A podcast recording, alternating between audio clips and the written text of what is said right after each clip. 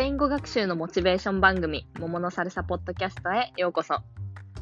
中南米への憧れ絶えない私、桃のサルサが、勉強のモチベーション維持とラテンマインドセット獲得を目指して語ります。 Hola hola。こんにちは。桃のサルサポッドキャストの新しいエピソードを聞いてくださってありがとうございます。皆さん、どんな一週間をお過ごしでしょうか？いつの間にか私の知らない間にもう10月1週目が終わろうとしています。なんでですか？というわけで、ちょっと今日は9月の振り返りをしていこうと思います。もしかしたら、あのご存知の方もいらっしゃるかもしれないんですが、私は8月の間、結構モチベーション高く、スペイン語の勉強とか、まあそれ以外でも日常でも結構順調に過ごしてきました。中でも、2つ特にやってたことがあって、1つ目はインスタグラムのアカウントでもシェアしていた通り、1週間1日10単語ずつ覚えるっていうことを IGTV やライブを通してやっていました。そしてもう一つはオンラインの会話、プレプリを使って、だいたい1週間に2回、1時間の会話のレッスンを受けたり、まあその復習をしたりしていました。で、9月ですよね、問題の。この1ヶ月、私はどのように果たして過ごしていたのでしょうか。まあ、はっきり言って、せっかく8月の間にすごく頑張って保ってたモチベーションを9月は全く維持することができませんでした。で、まあ、その理由っていうのは考えてみたら、これからっていうのは2つあります。一つ目は単純に今年の夏、すごい最近、最近じゃないな。まあ、これまで気温の変化が激しいですよね。だからか、まあ、不調ってほどではなかったんですけど、全然調子が上がらないなっていう日々が続いてたことです。まあ、その中でも、なんかね、例えば仕事とか授業とか日常のこうルーティンとして、こう決まった時間にこれこれっていうのがあったら、まあ、もうちょっとうまく回してたのかもしれなかったんですけど、まあ、夏休みっていうこともあってずっとこうダラダラというかメリハリがない過ごし方がをしてたのかな。まあ終わったことなので仕方ないけど。ね、暑くて体がだるかったり急に冷えて風邪をひきそうになったり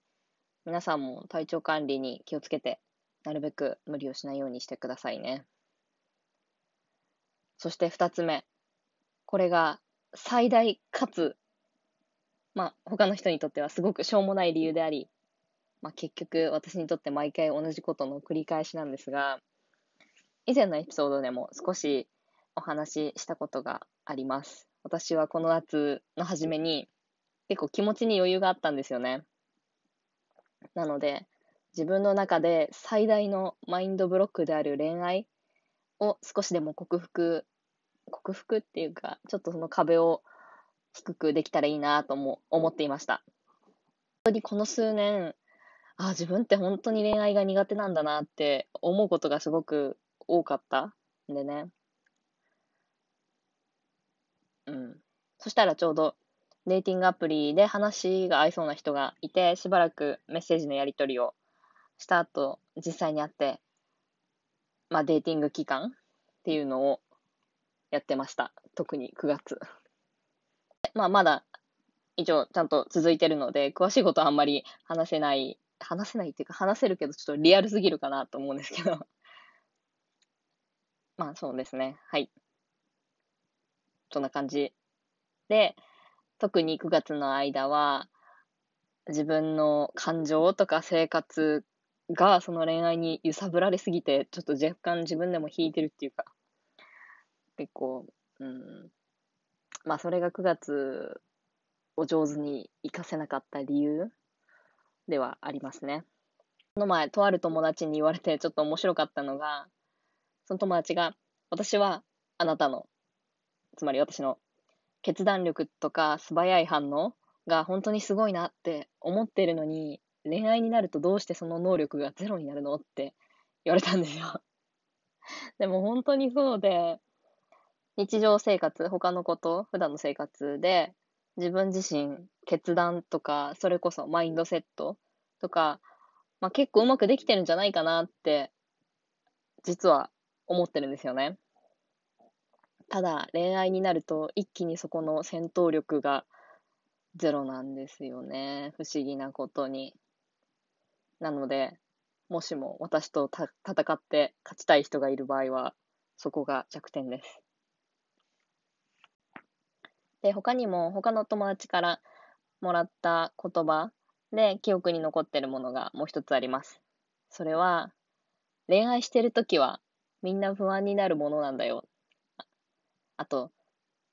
これまた別の他の友達からね、いや、私たちって本当にみんな恋愛苦手だよねって。で、それを聞いて、あ、やっぱ自分だけじゃないんだなって。やっぱり恋愛してると誰も、まあ、すごくうまくできる人もいるかもしれないけど、ほとんどの人が不安になりますよね。なんか自分の気持ちだったら、とか自分の決定とかは、まあ自分で決めたり、自分の決定も、うん、何かな。自分の決定だから、まあ、後悔しても自分のことだけど、まあ、やっぱ恋愛となると相手の気持ちが関わってくるし、相手の気持ちてか他人の気持ちはね、変えることなんてできないし、難しいですよね。皆さんはどうですか？恋愛、どちらかというとうまくできる方ですか？それとも、私と同じく苦手でしょうか？あと恋愛をしてる間に自分の感情の浮き沈みを減らすために何かやってることってあったら、ぜひぜひ教えてほしいです。本当に 私はその方法をまだ探してる最中ですが、ま、恋愛に関係なくどんなシチュエーションでも効果があるのはやっぱ音楽ですよね。最近ハマってるのは、あ、そう、最近キャロル G のタイニーデスクが YouTube にアップされてて、それを見たらすっごく良かったです。もし見たことがない人がいたら、タイニーデスクっていう、なんか YouTube の企画？The First Take みたいに、なんかミニライブっていうのかな？なんかそういうのが YouTube にこういろんなアーティストを呼んでアップされてるんですが、どれを見ても全く外れがなくって、知らない歌を開拓していくのにとってもおすすめです。今回のキャロ G もすごく良かったし、あと私がすごく好きなのは同じコロンビア出身のムッシュ・ペリネっていうグループのタイニーデスクも、すごく、うん、素敵なので、ぜひ見てほしいです。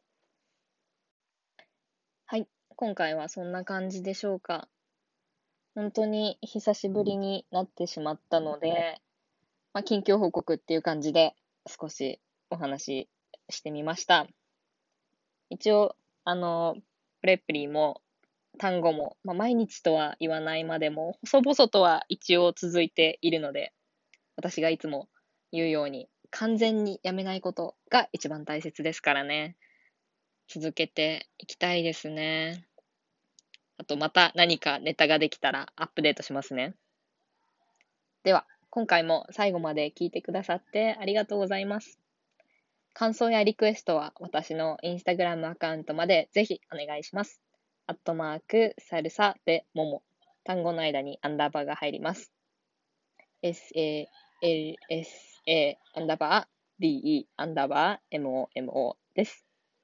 時間があれば、この番組の星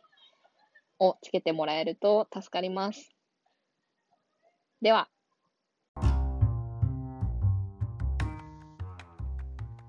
それでは次回より良い内容で戻ってきますのでお聞き逃しなく。チャオ